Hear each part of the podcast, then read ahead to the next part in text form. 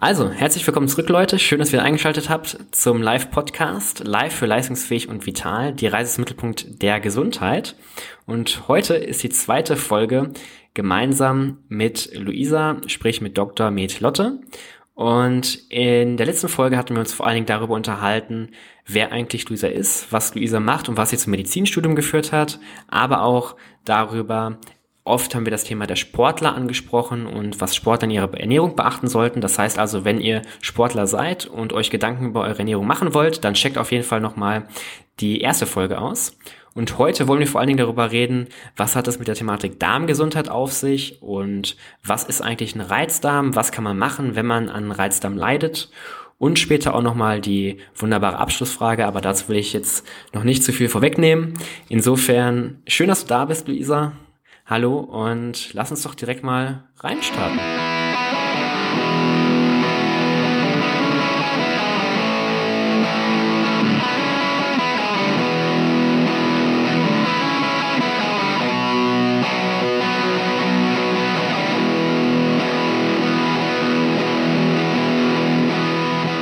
zusammen. Ich freue mich auf jeden Fall schon jetzt auf die zweite Folge und bin gespannt, was wir alles so quatschen heute.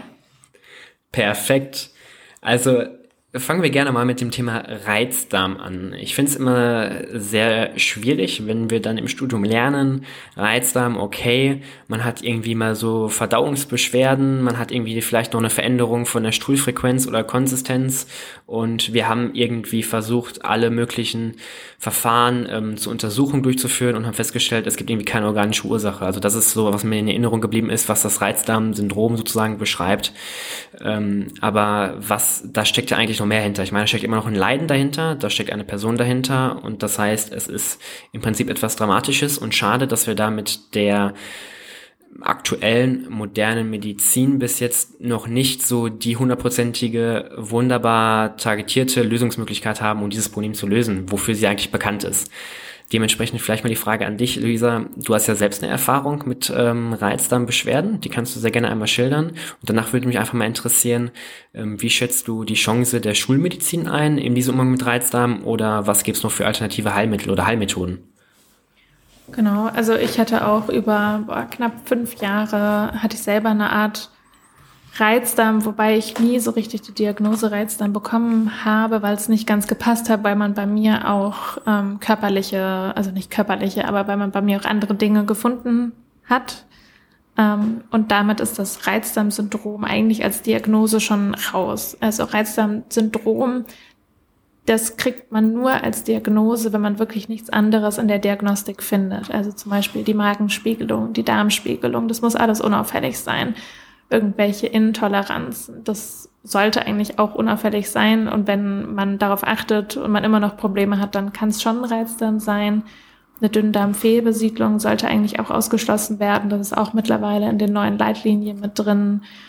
Und das würde ich auch jedem mal empfehlen, sich einfach diese Leitlinien für Reizdarm mal anzuschauen. Die sind nämlich wirklich relativ genau und da findet man viele, viele Gründe oder Ursachen, wo man jetzt noch sagen würde, hey, das ist irgendwie in Anführungszeichen Alternativmedizin oder nicht klassische Schulmedizin, würde ich aber gar nicht mehr so sagen bei vielen Sachen, weil es halt in der Leitlinie genannt wird. Und das finde ich richtig klasse. Also da gerne mal reinschauen.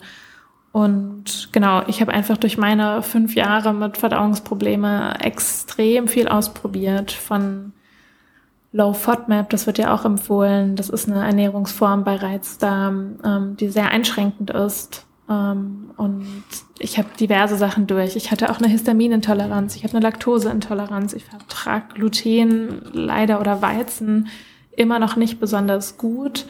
Und ich habe auch eine so eine chronische Colitis, keine chronische Darmentzündung, aber so eine, doch eine, also schon eine chronische Darmentzündung, aber kein, kein Morbus Crohn, sagen wir es mal so. Okay. Genau. Und da habe ich einfach viel ausprobiert und merke auch, dass da einfach sehr viele Leute ähnliche Beschwerden haben und ähm, dass man da ja beim normalen Hausarzt auf jeden Fall nicht so gut aufgehoben ist, was aber weniger am Hausarzt liegt, sondern eher an dem System meiner Meinung nach. Ich sehe es ja gerade selber bei mir. Ich arbeite ja in der Allgemeinmedizinpraxis und wir haben einfach nicht die Zeit, uns mit den Betroffenen gut auszutauschen. Da ist nicht die Zeit, um Leute wirklich richtig gut zu untersuchen, die so langwierige und chronische Darmprobleme und Verdauungsbeschwerden haben. Und viele Sachen werden gar nicht bezahlt von den Kassen. Und das braucht einfach mehr Kapazität, als man im Alltag hat. Und das macht es schwierig, weil die Patienten sind total unzufrieden und die Ärzte sind eigentlich auch unzufrieden, weil ich weiß ganz oft, ich könnte dir gerade mehr helfen. Aber ich habe leider nicht die Zeit. Das ist unglaublich belastend. Ähm, ja, deswegen da mein Tipp, lest euch einfach mal selber ein, ähm, weil viele Ärzte leider nicht nicht mehr so gut eingelesen sind in diese aktuellen Leitlinien, weil es auch unglaublich viel Stoff ist. Aber wenn ihr betroffen seid, dann ähm, ist es ganz wichtig, selbst ein informierter Patient auch zu sein. Du redest ja auch sehr gerne mal in deinen Stories oder auf Instagram habe ich es verfolgt über Reizung, was man tun kann. Du hast dabei unter anderem den Lebensstil angesprochen, die Ernährung angesprochen, den Schlaf auch angesprochen ähm, und vor allem auch das Stressmanagement. Ich meine jetzt, ich selbst weiß durch die Resilienzcoach-Ausbildung und das, was ich im Resilienzcoaching mache, Stress hat ja sehr viele, auf der einen Seite tatsächlich auch positive Einflussfaktoren, einfach um eine Energiebereitstellung zu erschaffen für unseren Körper, um herausfordernde Situationen zu meistern, aber auch negative Konsequenzen, wenn es eben dieser Dauerstress ist. Und es gibt ja verschiedene Methoden, um mit Stress umzugehen. Also wir können auf der einen Seite ja geistig mit Stress umgehen, auf der anderen Seite körperlich mit Stress umgehen. Also körperlich wäre jetzt vielleicht sowas wie Yoga machen oder ähm, Tai Chi, Qigong machen und geistige Stressverfahren wäre sowas wie Meditation. Und äh, das sind so Sachen, die ich zum Beispiel im Stressmanagement ganz spannend finde. Was mich jetzt von diesen anderen Faktoren interessieren würde, vor allem wenn es um Lebensstil geht, was hältst du alles zum Lebensstil? Ist da der Sport, wäre das erste, was mir einfällt, aber was ist da noch so bei? Zählst du Ernährung auch zum Lebensstil? Ähm, ich will es jetzt erstmal tatsächlich rausnehmen, weil du es damals extra in deiner Story erwähnt hattest und extra Ernährung wirklich als der Faktor, der essentiell ist. Äh, dementsprechend will ich es einmal außen vor nehmen, vielleicht jetzt für diese Frage. Ähm, dann wäre für mich auch der Punkt Stress, glaube ich, mit das Wichtigste. Da merken auch ganz viele von meinen Patienten, wenn sie da so ein bisschen drauf achten, dass plötzlich auch die Darmbeschwerden deutlich besser werden. Und da sind wir im Alltag einfach prädestiniert für, dass wir die ganze Zeit äh, mit einem extrem hohen Stresslevel durch den Tag laufen, haben die ganze Zeit noch das Handy in der Hand, kriegen irgendwelche WhatsApps zugesendet, dann irgendwelche Benachrichtigungen, dann ruft noch jemand an. Gleichzeitig sind wir in irgendwelchen Online-Meetings den ganzen Tag über und müssen trotzdem noch unsere Aufgaben bearbeiten. Also da kommt einfach ganz schön viel auf uns zu, von dem wir, glaube ich, manchmal auch gar nicht mitbekommen, wie sehr uns das stresst, unseren Körper. Ähm, alleine das ganze Blaulicht am Abend, ähm, das ist unglaublich krass. Und es gibt zum Beispiel auch eine Studie, das fand ich ganz spannend. Ähm, das sage ich auch mal allen Leuten, die abends immer schön zur Entspannung ähm, vor dem Fernseher essen. Da wurde es getestet ähm, mit ähm, Parasympathikus und Sympathikus, also so eine VNS-Analyse nennt man das auch. Ähm, der Parasympathikus ist ja für Entspannung und der Sympathikus ist fürs Stresslevel sozusagen. Und wir brauchen dieses Entspannungsmodul, um auch richtig zu verdauen. Und dann hat man diese VNS-Analyse bei Leuten durchgeführt, die vor dem Fernseher saßen und die einen haben irgendwie einen Actionfilm gesehen, die anderen einen Thriller und die anderen haben eine Naturdoku gesehen, die fast so einschläfernd war. Und bei fast allen von diesen drei Gruppen war das Stresslevel auf dem gleichen Niveau. Und es war nicht deutlich höher bei den Leuten, die irgendeinen Actionfilm geguckt haben. Einfach weil uns die ganzen Lichtreize vom Fernseher, vom Bildschirm, vom Handy am Abend so stressen, das kriegt man so bewusst gar nicht mit, was da im Innern alles abläuft. Deswegen auch da, wenn ihr esst, versucht euch eine ruhige Umgebung zu schaffen. Versucht euch wirklich nur aufs Essen zu konzentrieren und nicht gleichzeitig noch den Fernseher laufen zu lassen. Dann könnt ihr gar nicht richtig verdauen. Im Sympathikus, das ist dieser Stress, das Stressding, ähm, da wird der Darm weniger durchblutet. Heißt, die Verdauung geht schon mal nicht so gut voran. Wir produzieren weniger Verdauungsenzym. Es wird weniger Gallensäure in den, also Gallensaft in den Darm abgegeben.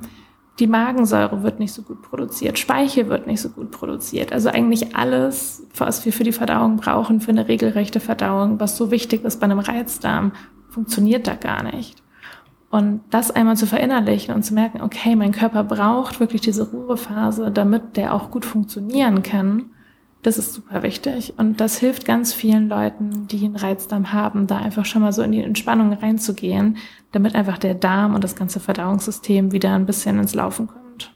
Ja, da gibt's auch dieses super Beispiel mit dem äh, Fight or Flight Modus unter anderem. Das heißt also im Prinzip könnt ihr euch vorstellen, wenn ihr jetzt damals in der Evolution einen Säbelzahntiger vor euch gesehen hättet, dann wärt ihr wahrscheinlich entweder weggerannt oder ihr wärt auf den zugegangen und hättet irgendwie mit dem gekämpft. Und das ist sozusagen die Situation, wo bei euch der Sympathikus sich anschalten würde. Und ich glaube nicht, dass wenn vor euch ein Säbelzahntiger stehen würde, dass ihr noch ganz entspannt euch irgendwie hinsetzen würdet, erstmal noch eine Runde einschlafen könntet, in Ruhe aufessen wollen würdet und sozusagen damit euren Parasympathikus aktivieren würdet, sondern ich glaube, ihr würdet anders reagieren. Und das ist einfach nochmal dann bildlich gesprochen, Parasympathikus, das, was sozusagen eurer Entspannung oft zuträglich ist und der Sympathikus, der euer Nervensystem so aktiviert, dass ihr einfach Energiereserven auch mobilisiert. Und ähm, ja, ganz äh, spannend, was du gesagt hast, auch mit dem blauen Licht und mit den äh, Filmen und Fernsehschauen. Ich glaube, in der heutigen Gesellschaft ist es leider Gottes ja immer schwieriger. Also ich schaue jetzt hier mein Handy, was irgendwo neben auf dem Schreibtisch liegt, da schaut man trotzdem gerne mal rein. Ähm, aber ich glaube, wenn wir wissen, dass es enorme Auswirkungen auf unsere Gesundheit haben kann, hoffe ich doch, dass wir da in Zukunft noch eine kleine Veränderung haben. Nur wir leben ja auch irgendwo in der Welt, da will man immer erreichbar und muss schon teilweise erreichbar sein. Ähm, ich meine, du kennst es ja selber durch deinen ähm, Job. Wie gehst du dann damit um? Also legst du das Handy, machst das immer komplett dann aus und legst es zur Seite oder wie bekommst du das hin? Also während der Sprechstunde auf jeden Fall, da kann ich ja gar nicht, also ja, da lege ich auf jeden Fall das Handy weg. Ähm, da schaue ich höchstens mal drauf, wenn ich irgendwie was Wichtiges erwarte. Ähm, aber ich setze mir aktiv handyfreie Zeit. Also ich versuche morgens die erste Stunde das Handy eigentlich nicht in die Hand zu nehmen. Ähm, also ich mache für Insta ein Foto von meiner Yogamatte, aber dann schaue ich nicht die Benachrichtigungen an. Also da sehe ich noch gar nichts. Da ist immer noch der Schlafmodus drin und das versuche ich mindestens, ja, es ist sogar länger, es sind eher so anderthalb Stunden am Morgen, lasse ich mein Handy noch liegen, weil ich da erstmal schauen will, wie geht's in meinem Körper, was brauche ich gerade und weniger, was brauchen gerade andere Leute von mir. Ähm, das interessiert mich da am Morgen noch nicht so sehr. Und tagsüber immer wieder aktiv sagen, hey, ich lasse mein Handy einfach mal liegen, ich gehe eine Runde spazieren und nehme es nicht mit ähm, den Flugzeugmodus einschalten, dass man einfach mal eine Zeit lang weiß, jetzt habe ich Zeit für mich und da kommt niemand und ruft mich an oder braucht irgendwas. Und auch ganz wichtig, nur weil gerade mich jemand anruft oder irgendwas von mir möchte, heißt es nicht, dass ich auch gerade reagieren muss. Also ich bin immer noch Herr meiner selbst oder Frau meiner selbst und ähm, kann darüber entscheiden. Und ich habe zum Beispiel bei Instagram und TikTok habe ich bei mir eine Begrenzung eingebaut, dass ich da nicht zwei, drei Stunden dran hängen kann, ähm, sondern dass der mir Bescheid gibt, hey, nach zehn Minuten, Achtung, willst du nicht mal eine Pause einlegen? Das finde ich super hilfreich. Und sich dann kleine Routinen in den Alltag einbauen, die man so ein bisschen als festen Anker hat, ähm, die einem helfen. Sei es, was wir auch schon in der letzten Folge hatten mit Sport, das ist bei mir so ein ganz großer Anker oder ein ganz großer Punkt, was Stressabbau angeht. Aber auch Tagebuch schreiben, Journaling, super hilfreich für mich persönlich. Ist es ganz, ganz klasse, einfach wieder so ein bisschen die Connection zu mir selber zu finden und auch da Stress abzubauen oder überhaupt mal zu bemerken, wie ist denn gerade mein Stresslevel, wie geht's mir denn gerade, dass man da wieder so ein bisschen drauf schaut. Und Spaziergänge bin ich ein Riesenfan von ähm, einfach raus in die Natur gehen und so ein bisschen den Kopf frei bekommen. Gerne auch mit Podcast, wenn du gerade die Kapazität dafür hast, aber auch vielleicht einfach mal gar nichts. Einfach mal nichts tun. Einfach mal wieder lesen auch. Ähm, und nicht tausend Sachen gleichzeitig machen. Wie oft schaut man Film und hat gleichzeitig noch das Handy in der Hand? Das ist ja die totale Doppelbelastung und keiner kann mir erzählen, dass man gerade bei beiden Sachen hundertprozentig ist. Das geht ja, also es geht ja vom, von unserem Gehirn her aus gar nicht. Und da so ein bisschen drauf zu achten, wie kann ich das gut in meinen Alltag einbauen, was gibt mir auch Kraft zurück und raubt mir nicht nur Kraft. Ja, also spannend wirklich zu hören, wie dieser Stressfaktor, den wir auch psychisch machen, Einfluss auf unseren Körper haben kann. Ähm, vielleicht auch danke schon mal für deine Tipps. Ähm, ich glaube, davon kann ich einiges selbst mal umsetzen, also gerade mal das Abschalten in der Natur beim Spazierengehen. Ähm, vielleicht mal kurz eine ganz andere Thematik, um so langsam zum Ende zu kommen.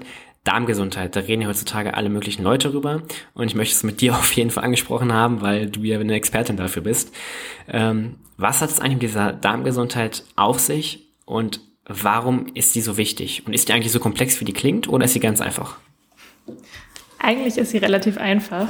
Ich glaube, der Darm ist einfach so ein bisschen unterschätzt, was, was der so alles kann und was der alles für uns macht im Alltag. Und das ist nicht einfach nur ein Rohr, wo oben was reinkommt und unten wieder was raus, sondern in der Mitte passiert schon noch ganz schön viel.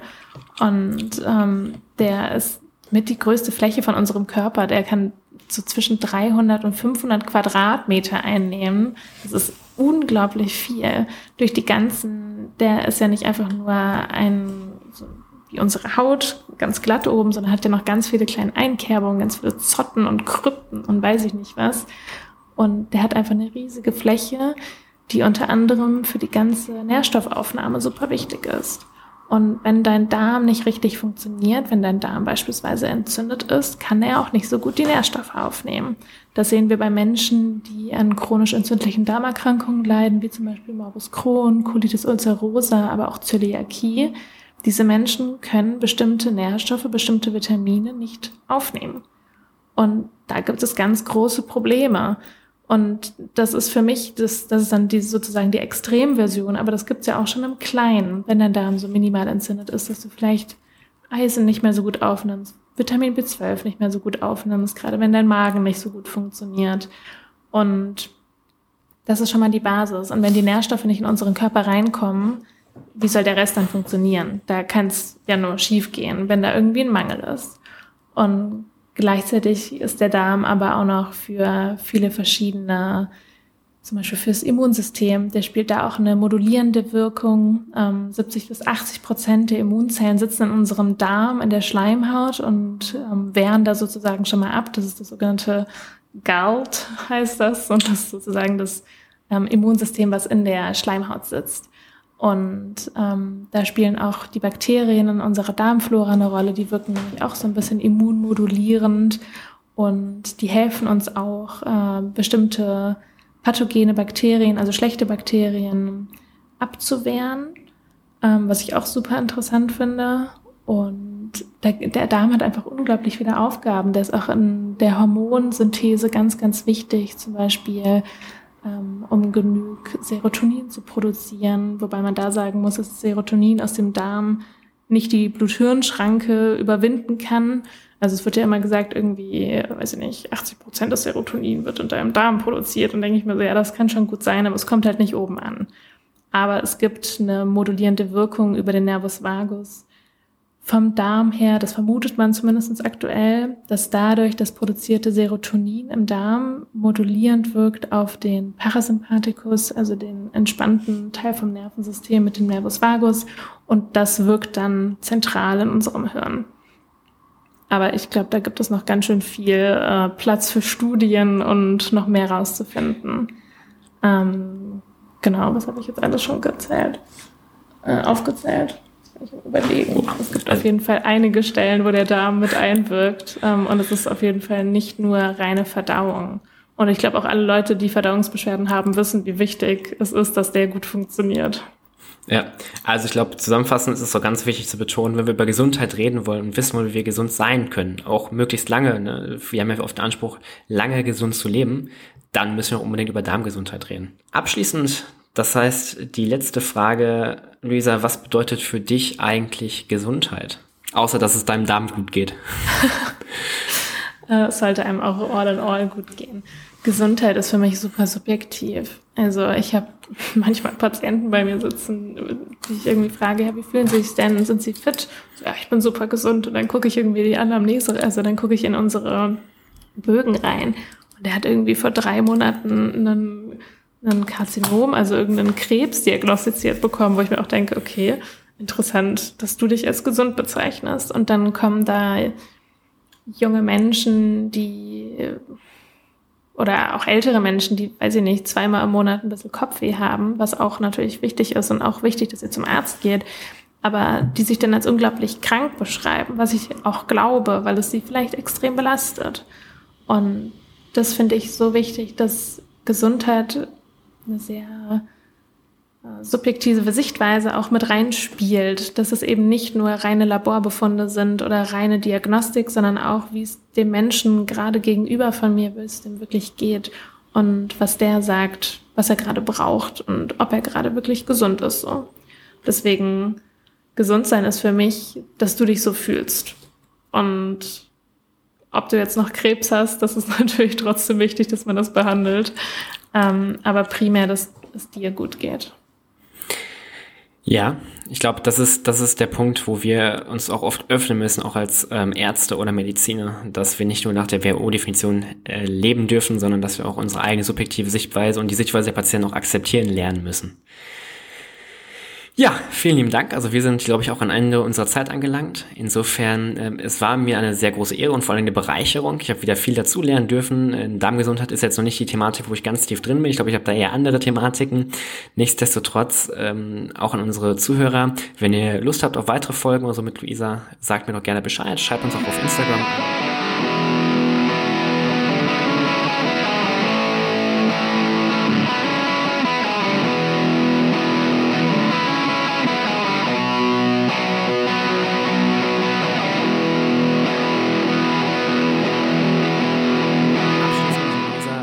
was würdest du dir nochmal wünschen?